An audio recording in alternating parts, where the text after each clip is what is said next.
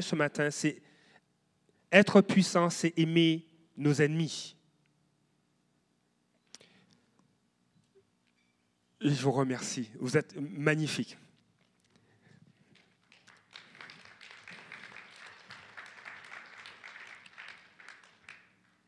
Être puissant, c'est aimer nos ennemis. Avant d'aller dans le vif du sujet du, message que Dieu a déposé sur mon cœur, il y a cette pensée qui est descendue durant les deux dernières semaines. Euh, mardi, nous, avons eu un temps de prière avec euh, euh, quelques hommes et femmes de Dieu, avec quelques pasteurs ici, plutôt mercredi dernier. Et il y a cette pensée qui a été déposée sur mon cœur. Je crois que la ville de Québec est une ville qui est prophétique.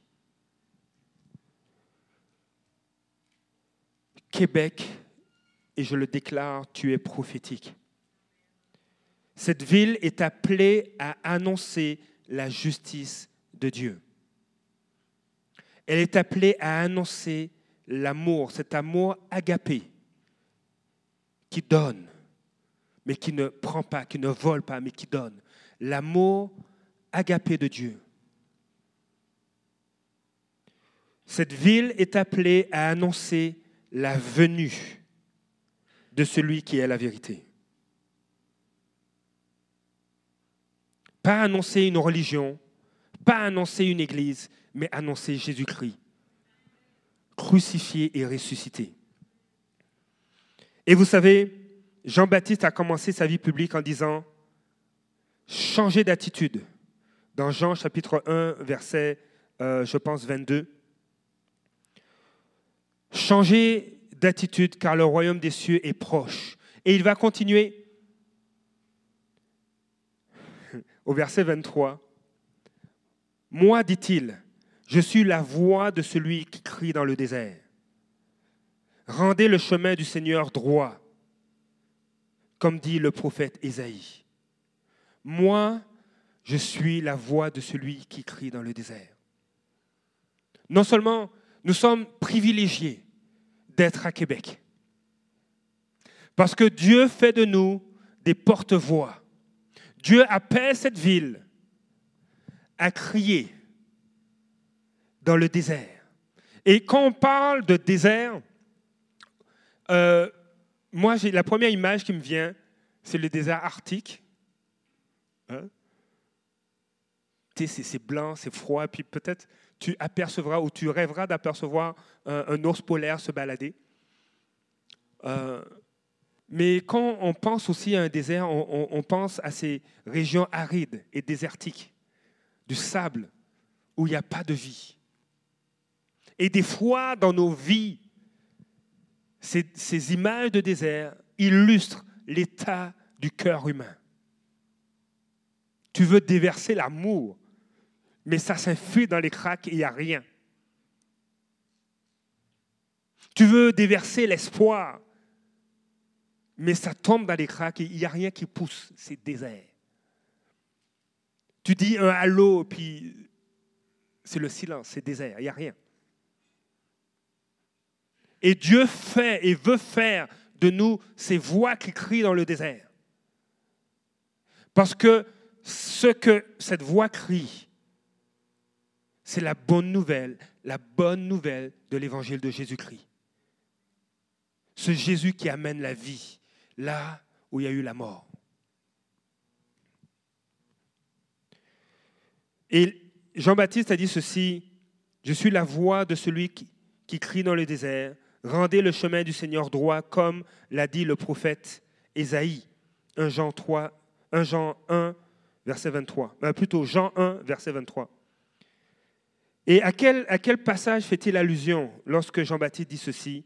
Il fait allusion à un passage dans Ésaïe, Ésaïe 40, le verset 3.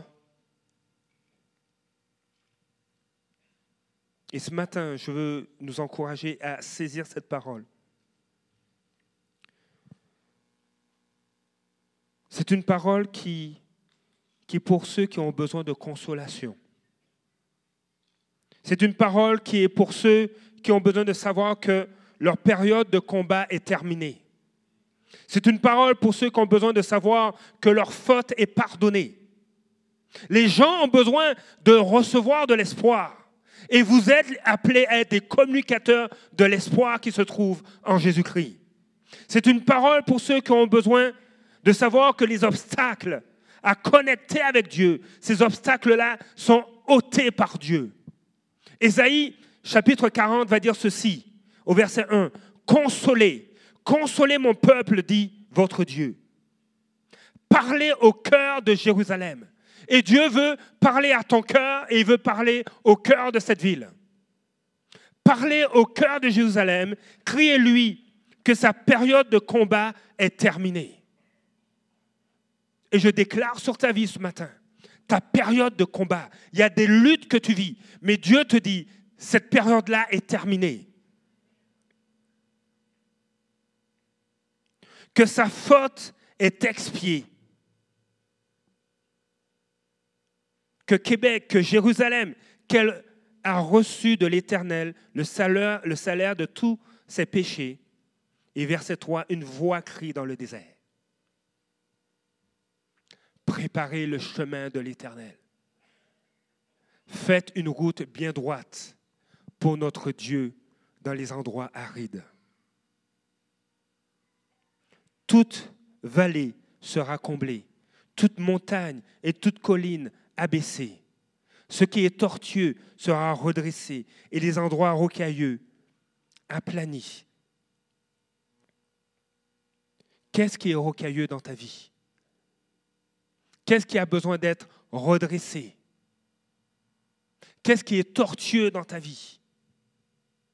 Quelles sont les collines auxquelles tu es confronté? Quelles sont les montagnes qui te font trembler dans ta vie? Que ce soit la solitude, que ce soit l'abandon, que ce soit le manque d'amour, que ce soit le sentiment d'être incapable, que ce soit le rejet, que ce soit euh, des addictions, des comportements toxiques, que ce soit les moqueries ou la persécution au travail. Il y a des choses que Dieu va aplanir. Il y a des vallées que Dieu va, va, va combler. Il va faire un chemin droit devant toi pour que tu puisses communiquer l'amour de Dieu. Non seulement que tu le communiques, mais que tu puisses vivre l'amour de Dieu. Vous savez, la parole de Dieu nous dit que l'homme ne cherche pas Dieu. Nul ne cherche Dieu. Mais Dieu, par contre, nous poursuit. Il nous cherche. Et une fois qu'il nous a trouvés, vous savez, Dieu, l'apôtre Paul va dire, soyez mes imitateurs. Ou euh, Jésus va dire, je vous envoie comme mon Père m'a envoyé. Donc on a un exemple à suivre.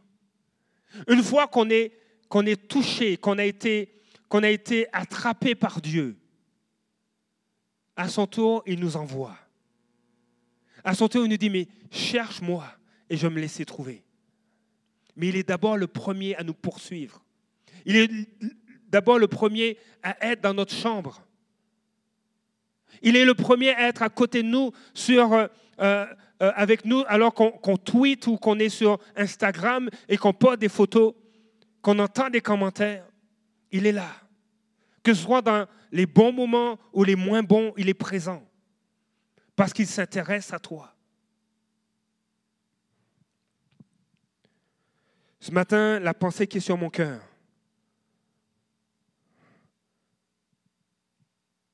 c'est que Dieu veut révéler sa gloire. Il veut révéler sa gloire.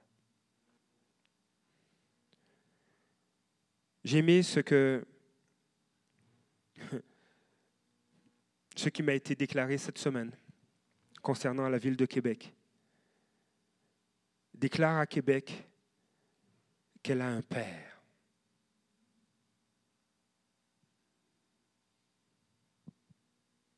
Dieu est son père. Dieu est le Dieu des villes, mais il est aussi le père de cette ville.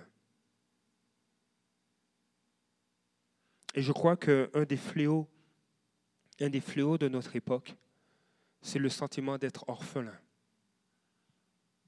Et le sentiment d'être orphelin euh, va avoir des symptômes, notamment l'identité. Quand tu es orphelin, un des symptômes d'un orphelin, c'est un problème d'identité, savoir qui il est. Mais Dieu se déclare le Dieu et le Père de cette ville. Et il déclare qu'il veut être et qu'il est ton Père. De sorte que ce symptôme, le symptôme de l'orphelin, au niveau identitaire, Dieu dit, voilà qui tu es. Tu es mon fils et ma fille. Et Dieu va vous utiliser pour communiquer ça à cette ville.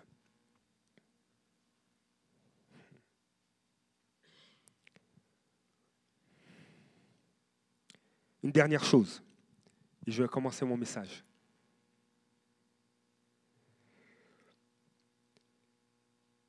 Dieu va se glorifier dans cette ville. Il y aura des lieux où Dieu va déverser sa présence. Fais attention, tu risques d'être le point de contact avec le ciel.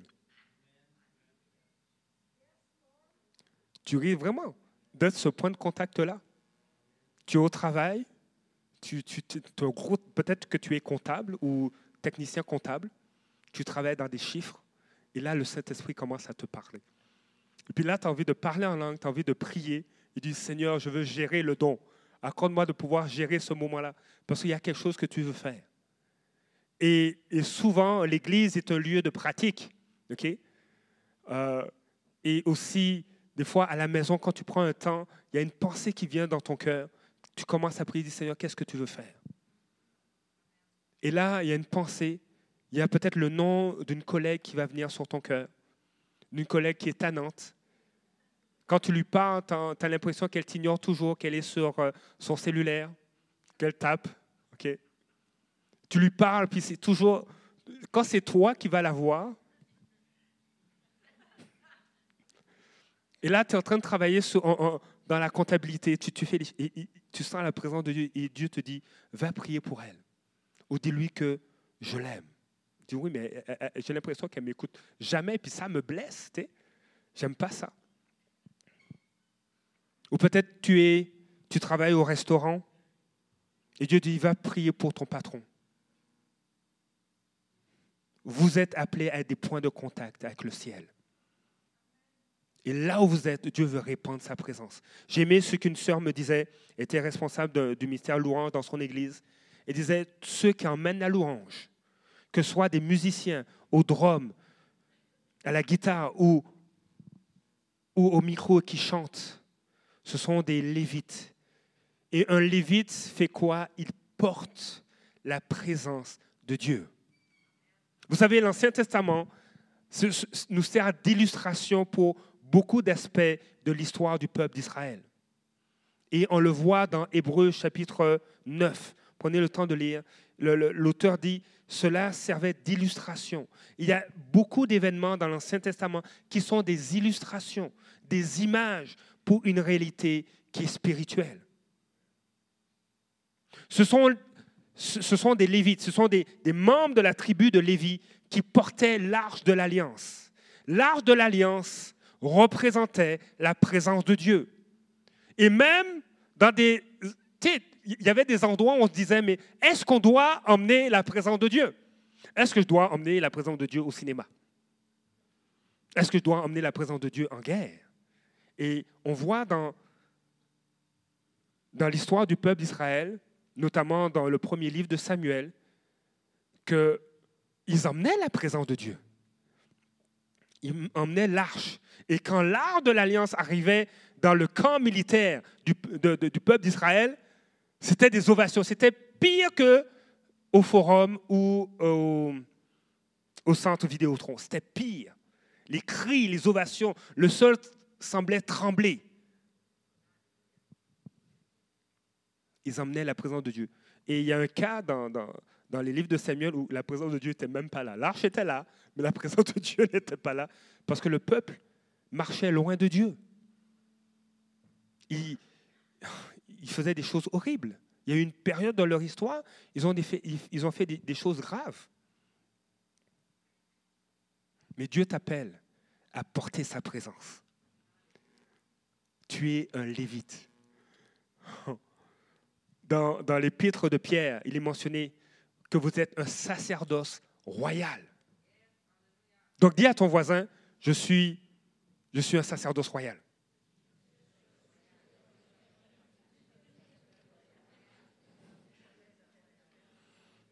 Et réponds-lui, je suis un prêtre roi. Même si tu es une femme, tu dis, je suis un prêtre roi. C'est l'autre traduction de sacerdoce royal.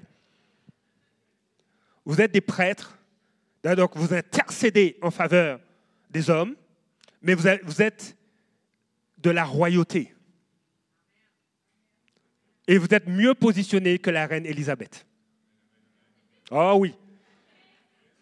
Parce que sa royauté est passagère, elle va s'arrêter à un moment donné. Mais en Christ, ta royauté est éternelle. Alors commence à pratiquer maintenant. Tu vois? Parce que c'est pour l'éternité. Donc des fois, tu peux te regarder dans le miroir et je suis un roi. Yes. Je suis, je suis une princesse, je suis une reine. All right?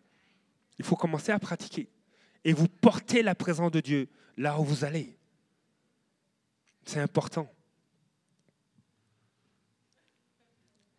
Les prêtres intercédaient aux faveurs du peuple.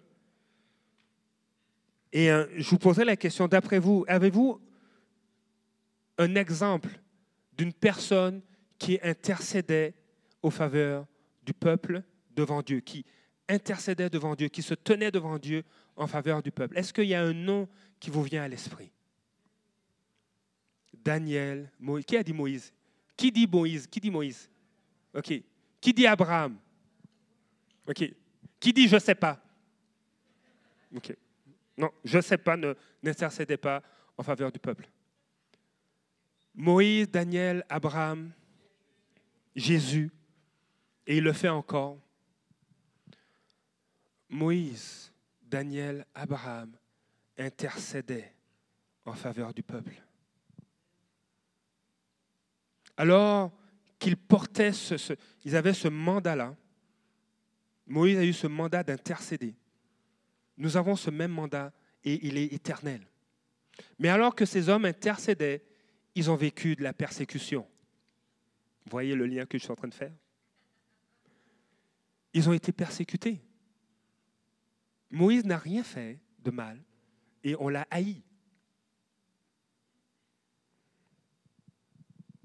Abraham n'a rien fait de mal et il y en a qui ne l'aimaient pas. Moi, je suis une personne qui, aimait, qui aimerait être aimée de tous. Et puis quand j'ai commencé mes cours bibliques, j'ai appris que... Ou quand j'ai commencé au carrefour, j'ai appris que tout le monde m'aime.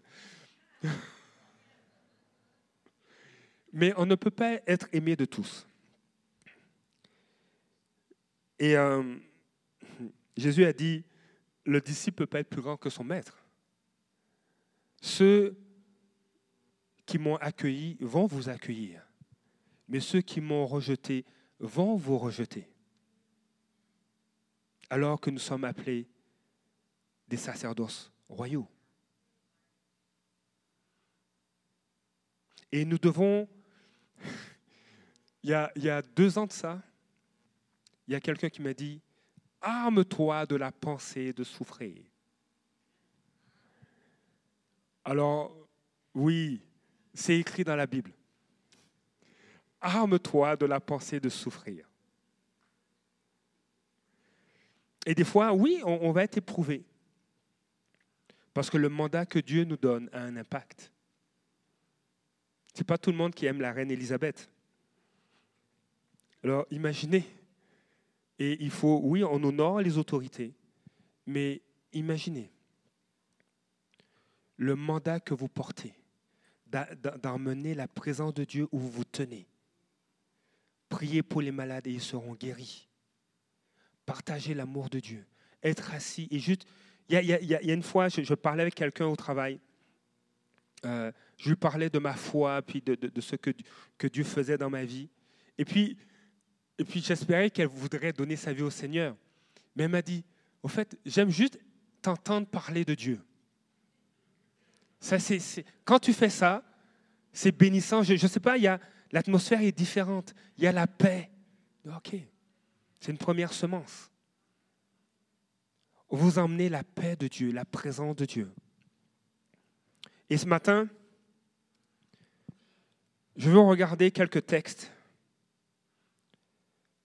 Alors que tantôt nous allons prier pour les églises persécutées, mais toi, tu peux vivre de la persécution et aussi on va prier pour toi. Ce que je voudrais vous partager, ce sont deux textes dans, dans l'Ancien Testament et le Nouveau Testament. Vous savez, on va, si on peut retourner à la première, à la, à la diapositive qui suit le titre.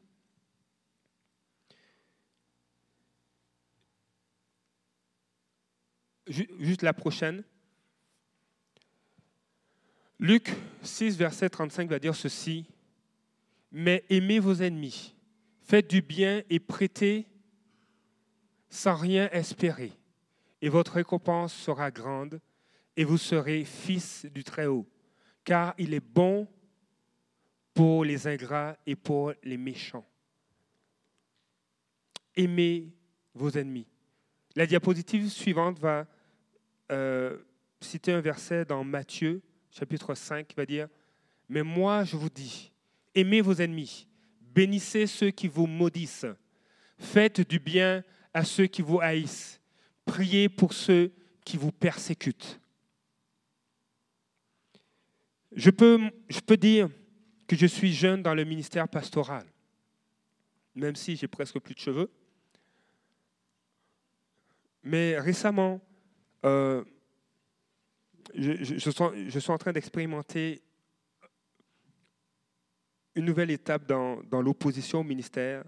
Il y a quelqu'un qui, qui m'a appelé pour me menacer de mort. ok? Et j'ai trouvé ça surprenant. Et, c'est une personne que je ne connais pas, je pense qu'il n'est jamais venu à l'église, euh, et qui a dit, vous et la religion chrétienne, et, euh, je souhaite que vous, euh, puissiez mourir, puis... et j'ai dit, OK Seigneur, maintenant tu m'amènes à un autre niveau, à aimer mes ennemis à aimer ceux qui me persécutent. Et je veux qu'on puisse bénir ceux qui nous persécutent. Et même avant ça, je veux même, euh, des fois, au nom de Dieu, au nom de la Bible, au nom de Jésus, j'ai peut-être blessé ou persécuté d'autres, mais je ne pense pas. Mais dans l'histoire, euh, au nom de Dieu, au nom de Jésus, il y a eu des persécutions. Et ça, je m'y dissocie. On doit, on n'est pas appelé à torturer des gens. On n'est pas appelé à mettre des gens en prison ou à, à, les imposer, à leur imposer la foi en Jésus-Christ. Dieu nous appelle à aimer. Et je veux publiquement demander pardon je ne les représente pas, mais en tant qu'autorité dans cette Église, je veux demander pardon. Si, si nous avons aussi cette Église à persécuter des gens au nom de Jésus, nous devons aimer. Jésus dit, aimez vos ennemis. Et je crois que c'est le commandement le plus radical. C'est l'enseignement le plus radical que Jésus ait jamais prononcé. L'apôtre Paul le reprend et il mentionne, il va dire, mais qu'est-ce qu'il y a de, qu'est-ce qu'on fait de plus qu'aimer ceux qui nous aiment? Même ceux, même ceux qui ont des projets qui ne sont pas sains, ou même, il va dire, même les païens. Et il parle de nous avant d'être chrétiens, parce qu'il n'y a pas de juifs, je pense, parmi nous. Donc, euh, avant d'être chrétiens, on était des païens, ou on fait partie de la communauté des gentils, de ceux qui ne sont pas juifs. Donc, même les païens sont en mesure d'aimer ceux qui les aiment. Ça, c'est facile. Et l'apôtre Paul dit, mais aimez vos ennemis. Et nous sommes appelés à bénir, à aimer ceux qui nous persécutent. Parce que la parole de Dieu nous dit, qu'est-ce qui demeure, Qu'est-ce qui est le plus important C'est l'amour. L'amour agapé, l'amour qui vient de Dieu, l'amour qui donne, l'amour qui relâche, l'amour qui pardonne, l'amour qui se sacrifie. Et, Dieu a manifesté son amour à travers Jésus-Christ, afin que l'humanité sache que Dieu les aime. Et nous devons faire de même. Il y a une femme dans l'Ancien Testament qui a vécu des persécutions. Et, euh, et, Dieu est venu à sa rencontre. Et je veux te dire, si tu es persécuté, et tu dis, mais comment je, je peux aimer quelqu'un? Je veux te dire, laisse Dieu venir à ta rencontre. On va rapidement voir son texte et ensuite on va écouter une vidéo. On va aller dans Genèse chapitre 16 et je vais vous lire les versets 6 à 16. Euh, oui. J'aime beaucoup les versions, les versions de la Bible. OK. Vous me suivez? Abraham répondit à Sarai Ta servante est en ton pouvoir. Traite-la comme tu le jugeras bon. Alors Sarai maltraita Agar, de sorte que celle-ci s'enfuit loin d'elle. L'ange de l'Éternel la trouvera près d'une source d'eau dans le désert, près de la source qui est sur le chemin de Chour. Et je m'arrête là. La version Parole de vie va dire L'ange du Seigneur la trouvait près d'un puits, dans le désert, sur la route de Chour. Lorsque tu es persécuté, et des fois tu vas être amené à fuir, Dieu va venir à ta rencontre. Dieu vient à notre rencontre. Et des fois, l'image de ce puits, là où Agar se tenait, est une image qui doit te parler aujourd'hui. Il y a un endroit, il y a un puits où Dieu veut communiquer la vie, une eau vive, au-delà du naturel, mais de façon spirituelle. Il veut venir à ta rencontre et t'encourager, même dans la persécution. Nous ne pouvons pas faire face à de l'opposition et à la persécution de façon naturelle. Nous devons y faire face de façon surnaturelle. Dans le cas d'Agar, il a fallu que l'ange de Dieu aille à sa rencontre.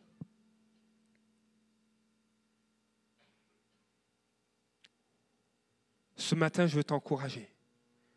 Je veux t'encourager à ce que tu saches qu'il y a un endroit où Dieu t'attend, où Dieu vient à ta rencontre lorsque tu vis de la persécution. On va aller rapidement écouter cette vidéo. Euh, elle est sous-titrée, donc je vous demanderai de, porter une attention particulière. Euh, c'est l'histoire d'une femme kenyenne qui a perdu son mari. Et elle va raconter ce qui s'est passé et dans l'épreuve, comment Dieu l'a amené à pardonner.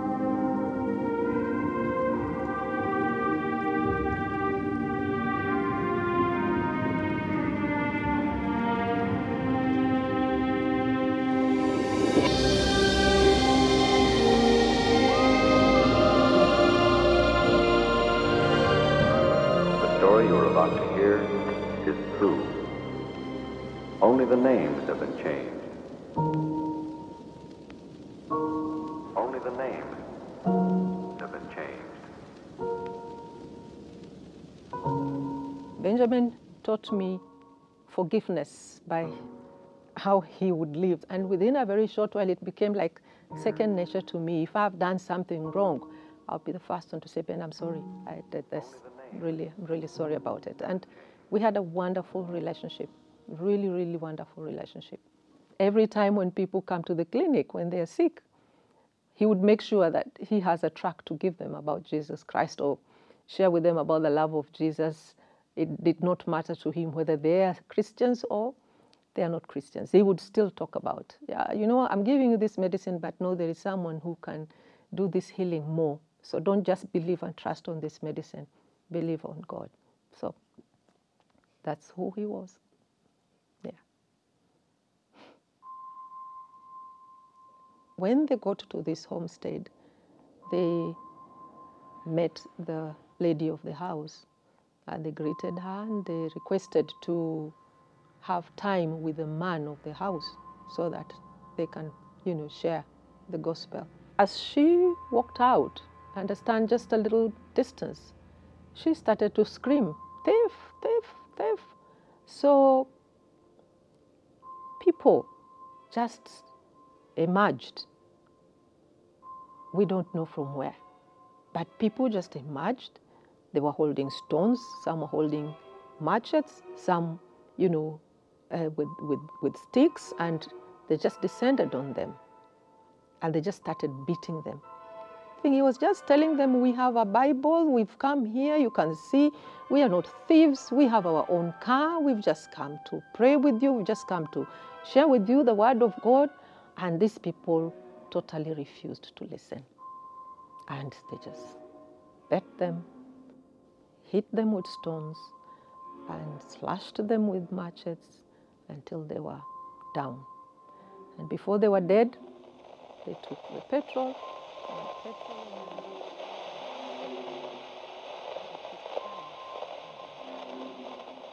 and they were burnt. And it was like, oof, horrible. We just, um, we did not know what to do. I did not, you know, I, I was just left speechless. I was like, uh, so what next? I mean, my mind just went blank, to be honest. I went before God and I was like, God, we prayed. Benjamin has been fasting a whole week on this.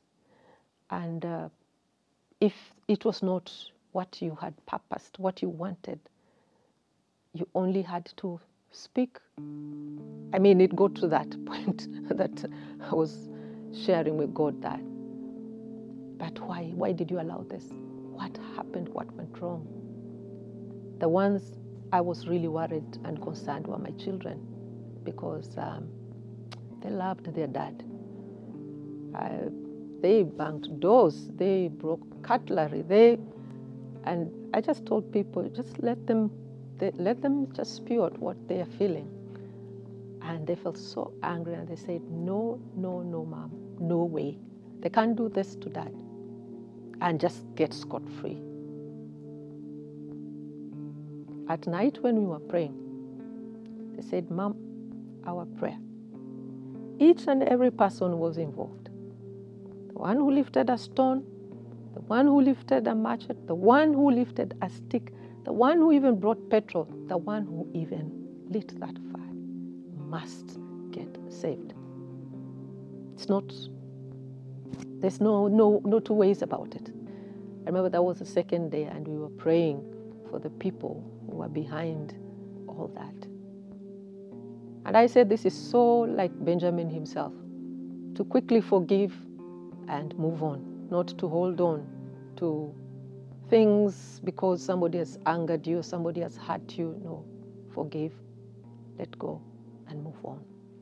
For me, my biggest worry was God. What happened? I remember that day I said, God, today you must tell me. I can't take it anymore. When I was asleep, I saw myself seated on a very beautiful green lawn. Beautiful. Then there was this sun. That sun was, was bright but not burning. A beautiful, pleasant feel on my skin. And around there were flowers beautiful, beautiful flowers. The butterflies were just awesome. And there was this scent in the air, just a beautiful scent. And then there was the music. There was a tinkling music. It goes, you know, like bells tinkling in the air. And here I was seated, and I was looking happy. I can't tell you what I was doing with my hands, but my hands were, you know, something like this. And then a voice spoke to me. And it said, It was my doing, and I am well pleased. And I was smiling. And that morning, I didn't feel that pain, it was gone. And I realized that it was over. God had dealt with my pain, He had dealt with my tears, He had dealt with me. I realized that the thing that kept on holding me was because I was holding these people and just really asking God every time, God, can you do something? The glorious lesson is that Christ was persecuted, and so we will also go through persecution. And when we go through persecution, it's not because God hates us, no. He still loves us. But one day we are going to meet, and I'm going to tell them on the face, I forgive you. I loved my husband. You can never imagine how much I miss him every single day. But I have allowed God to deal with me and forgive. Love plus forgiveness equals life. Hate plus unforgiveness equals death. That's all. It costed me to go to the lowest point to accept get released. And I did, purely out of forgiveness.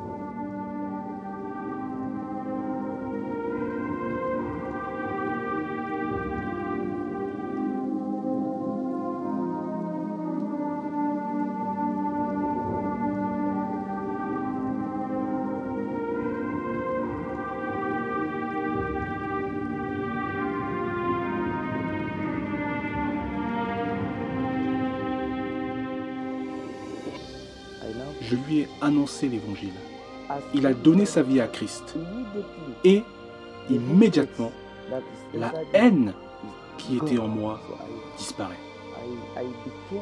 Nous sommes devenus amis.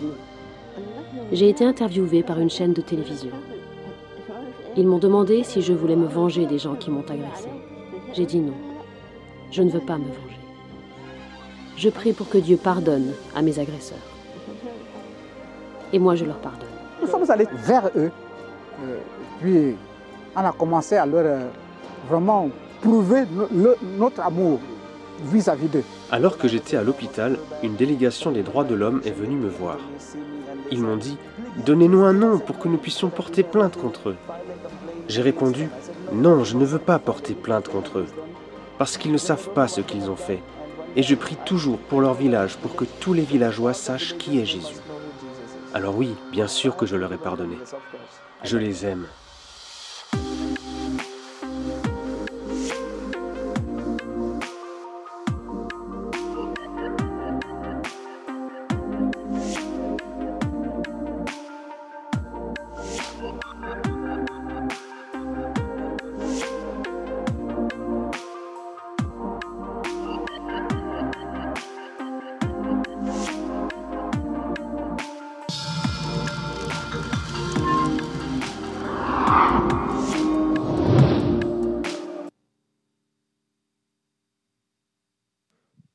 Parole de Dieu nous dit dans 1 Corinthiens chapitre 13 au verset 13, Maintenant donc, ces trois choses restent.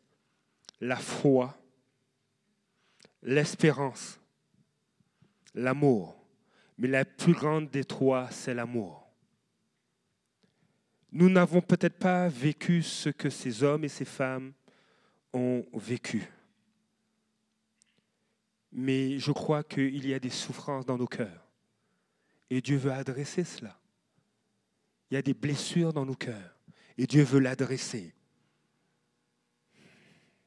la plus grande arme, la plus grande arme que Dieu utilise, qui est à notre disposition, la plus puissante, c'est l'amour. Et comme elle a dit, l'amour plus le pardon amène la vie. Et qui peut résister face à ça? Quelle arme, quel bouclier peut résister face à l'amour et au pardon Aujourd'hui, nous allons prendre un temps pour prier, mais je veux terminer avec euh, ces, ces cinq points. Dieu veut nous enseigner à travers les églises persécutées et à travers ce témoignage qu'il faut prier pour ceux qui nous persécutent. Il faut prier pour eux. Et, dans les médias, des fois, il y a beaucoup de choses qui circulent contre les croyants, contre les chrétiens qui sont attachés à l'évangile de Jésus-Christ. Mais il faut prier pour ces personnes. Nous ne voulons pas marcher dans une religion, car nous savons que la religion va nous amener à, des dimensions euh, de, sécheresse, c'est toxique, c'est l'effort de l'homme de rejoindre le divin. Mais nous avons besoin de marcher dans une relation avec Dieu. C'est Dieu qui d'abord va vers l'homme. La religion, c'est a pour perspective l'initiative humaine pour toucher le divin. Mais ce que Dieu fait, c'est son, initiative pour toucher l'humanité. Nous avons besoin d'être en communion, d'être en relation avec Dieu. Et c'est ce message que nous devons communiquer. Et le point que je crois que Dieu veut nous enseigner, c'est de prier. Prier pour ceux qui nous persécutent. Quand on se met à prier pour eux, une première étape passe par le pardon. On les pardonne. Pardonner, ce n'est pas de dire viens t'asseoir avec moi et puis maltraite-moi comme tu veux. Pardonner, c'est relâcher la personne. Et Seigneur, répands ton amour sur sa vie que tu aies été persécuté dans ton enfance ou à l'école, que tu sois persécuté au travail, que tu sois persécuté sur les réseaux sociaux, mets-toi à prier pour ceux qui te persécutent. Le deuxième point,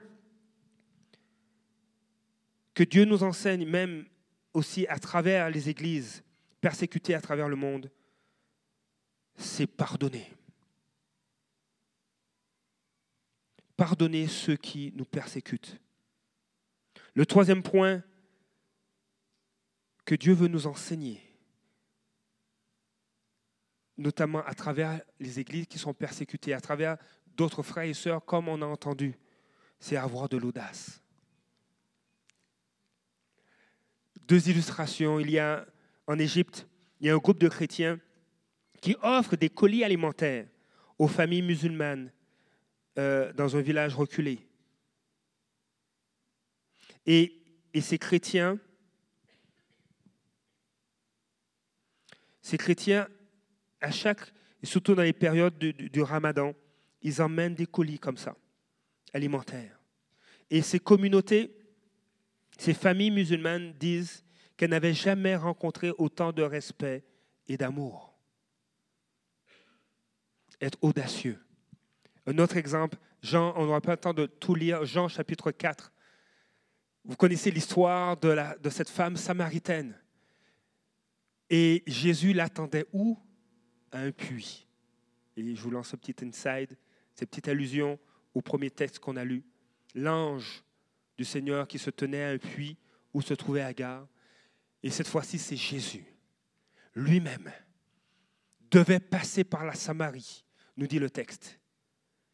Et il s'est tenu à un puits et il attendait cette femme samaritaine. Contexte historique, ça se peut que si on ne l'avait pas trouvé en flagrant délit d'adultère, euh, c'est une chance parce qu'il y a eu d'autres, cas où des, religieux, des, pharisiens ont emmené une femme prise en flagrant délit d'adultère pour la lapider.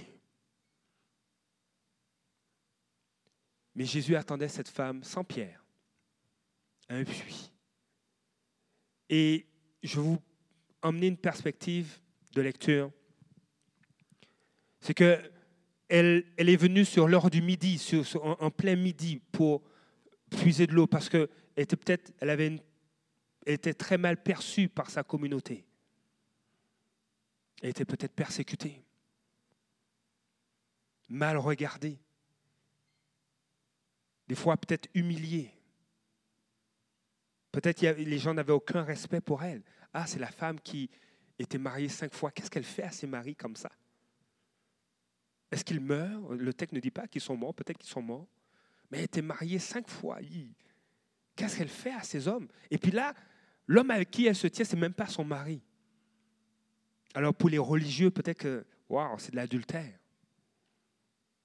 Vous savez, ce sont les personnes les plus vulnérables de la société qui sont les premiers à être persécutées que ce soit les enfants, que ce soit les personnes âgées ou les femmes, les plus vulnérables de notre société sont persécutées. Mais lorsqu'elles rencontrent Christ, comme cette Samaritaine, il y a une audace qui naît en elle. Parce qu'on voit dans le texte, dans, Jean, dans Jean chapitre 4, qu'elle a laissé sa cruche. Et elle est allée dans sa ville, où probablement tout le village la connaissait où il y avait probablement des personnes qui l'ont déjà persécuté. Et il a dit, venez voir. Celui qui a dit tout ce que j'ai fait, ne serait-il pas le Messie? Il y a une audace lorsque tu rencontres Christ, lorsque tu vas à ce rendez-vous au puits, où Dieu te donne une audace pour témoigner même à ceux qui t'ont persécuté. Et les, les, gens qu'on entend, cette femme qu'on a entendue, et plusieurs, ont eu cette audace de témoigner de l'amour de Dieu. Parce que ce qui demeure, c'est l'amour. Ce matin, non seulement Dieu veut nous te communiquer de l'audace, mais il veut que tu fasses du bien même à ceux qui te maltraitent. Et comme cette femme disait, un dernier point, oui, ce n'est pas facile d'aimer nos ennemis. On ne va pas se le cacher. Ce n'est pas facile. Mais le cœur du Père, l'amour agapé, le cœur du Père, Dieu nous communique son amour et nous appelle à marcher comme lui a marché. Et j'aimerais ce matin, si tu as été persécuté dans ta vie, s'il y a eu des situations de vie qui ont été éprouvantes pour toi, je vais t'inviter à te lever. Et je vais inviter l'équipe de, louanges à me rejoindre, surtout le clavier. Aimer ses ennemis, c'est imiter Dieu. Même si nous ne vivons pas le même type d'opposition, je crois que Dieu veut nous inspirer à travers nos frères et sœurs à travers le monde qui sont persécutés. Il veut nous inspirer à aimer. On voit dans les Écritures combien il y a eu d'hommes et de femmes qui ont eu des paroles de la part de Dieu pour leurs persécuteurs. Daniel, le prophète Daniel, s'est retrouvé déporté en Babylone. Et il avait des, des paroles pour les rois de l'époque. Joseph, qui a été vendu. Joseph a été vendu par ses frères, a été mis en prison sur des fausses déclarations. Et Dieu a parlé à travers lui pour atteindre le Pharaon et pour amener un bouleversement, une bénédiction sur l'Égypte et même sur ceux qui l'ont persécuté.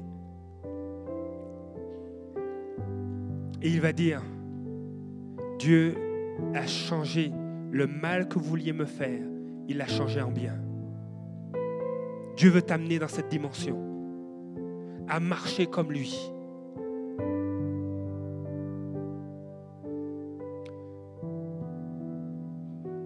Mon premier appel, c'est si tu as été persécuté, si tu as été éprouvé, blessé, je t'invite à te lever. Dieu veut te restaurer.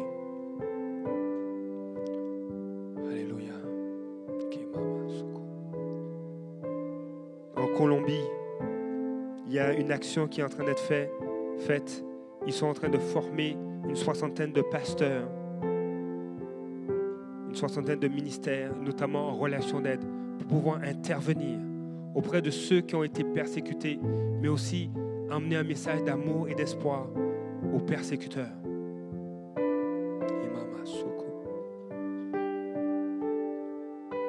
Je vais prier pour vous alors que vous êtes levés.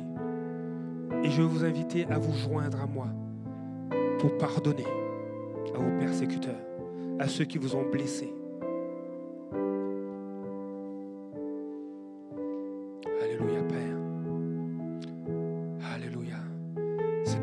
Ton amour, Seigneur, se déverse sur chacun de mes frères et sœurs qui se sont levés. Que ton amour se déverse sur elles, sur ces personnes, dans le nom de Jésus. Et Seigneur, ensemble, nous voulons pardonner à ceux qui nous ont offensés. Nous voulons pardonner à ceux qui nous ont persécutés, qui ont brisé nos cœurs.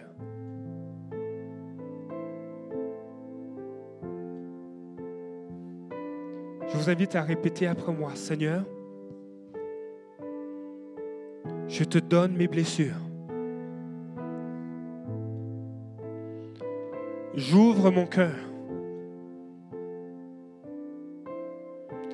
à ta présence, à ton amour. Viens là où j'ai caché mes blessures, là où j'ai caché l'offense. Viens. Viens. Viens prendre cette blessure. Viens prendre cette offense. Je te la donne. Et je décide de marcher comme toi et de lui pardonner, de leur pardonner.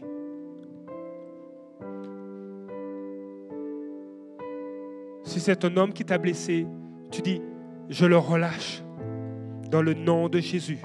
Si c'est une femme qui t'a blessé, tu dis, je la relâche dans le nom de Jésus. Je pardonne. Dans le nom de Jésus.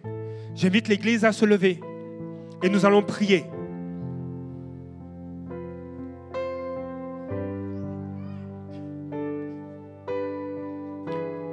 Maintenant donc, ces trois choses restent la foi, l'espérance, l'amour. Mais la plus grande des trois, c'est l'amour.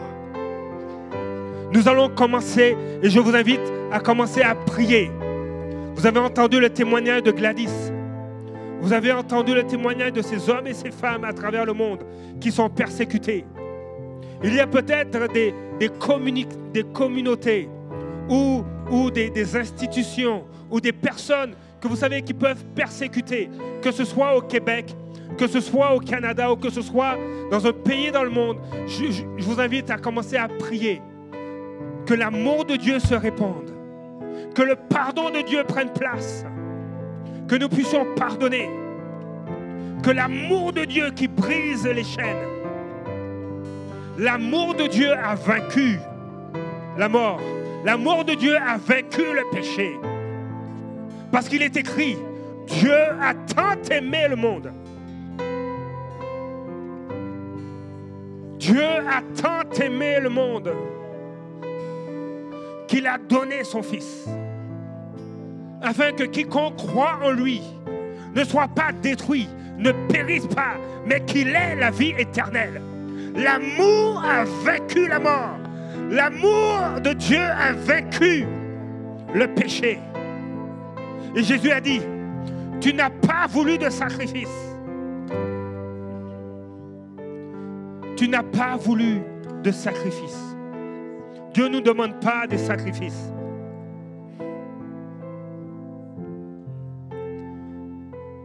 Tu ne désires ni sacrifice ni offrande, mais tu m'as offert, ouvert les oreilles. Tu me demandes tu ne demandes ni holocauste ni sacrifice pour le péché. Alors j'ai dit, Me voici, je viens. Oh. Église, carrefour des nations, prions pour nos frères qui sont persécutés.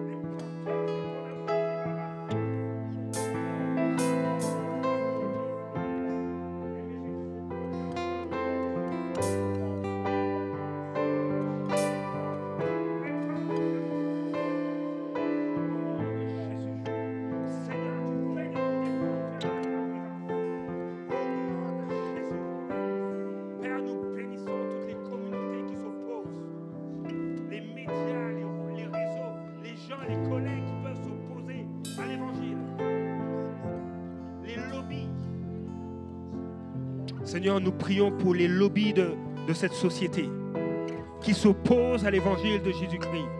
Nous les bénissons dans le nom de Jésus. Nous appelons ton amour sur leur vie. Seigneur, nous, voulons nous leur pardonnons. Seigneur, étends ta main et touche leur cœur.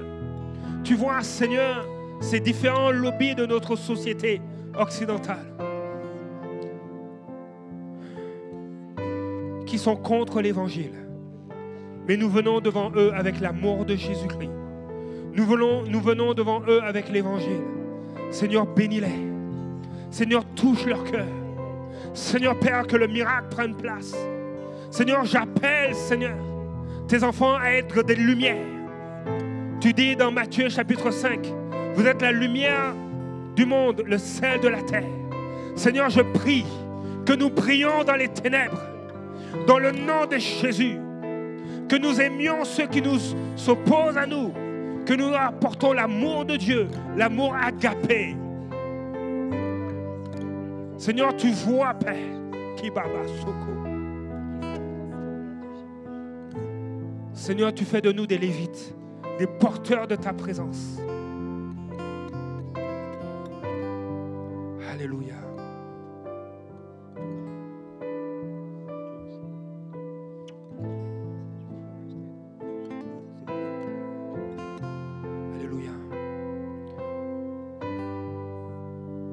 Invite à même réécouter ce message, à, prendre le temps de, relire les passages qui ont été mentionnés aujourd'hui. Nous allons mettre en ligne ce témoignage. L'amour de Dieu passe à l'action. L'amour de Dieu nous pousse à l'action. Nous allons terminer avec un chant. Si vous avez besoin qu'on prie pour vous, l'équipe de ministère va se tenir en avant. Ils vont prier pour vous. Nous voulons aussi encourager le, ministère jeunesse. Euh, il y a des t-shirts jeunes et puissants qui sont disponibles à l'arrière. Il y a aussi des bracelets. Les bracelets, vous pouvez faire simplement un don selon votre cœur. Nous sommes appelés à briller. Alors si vous avez besoin de prière, venez à l'avant et on finit avec un chant avec l'équipe de louanges.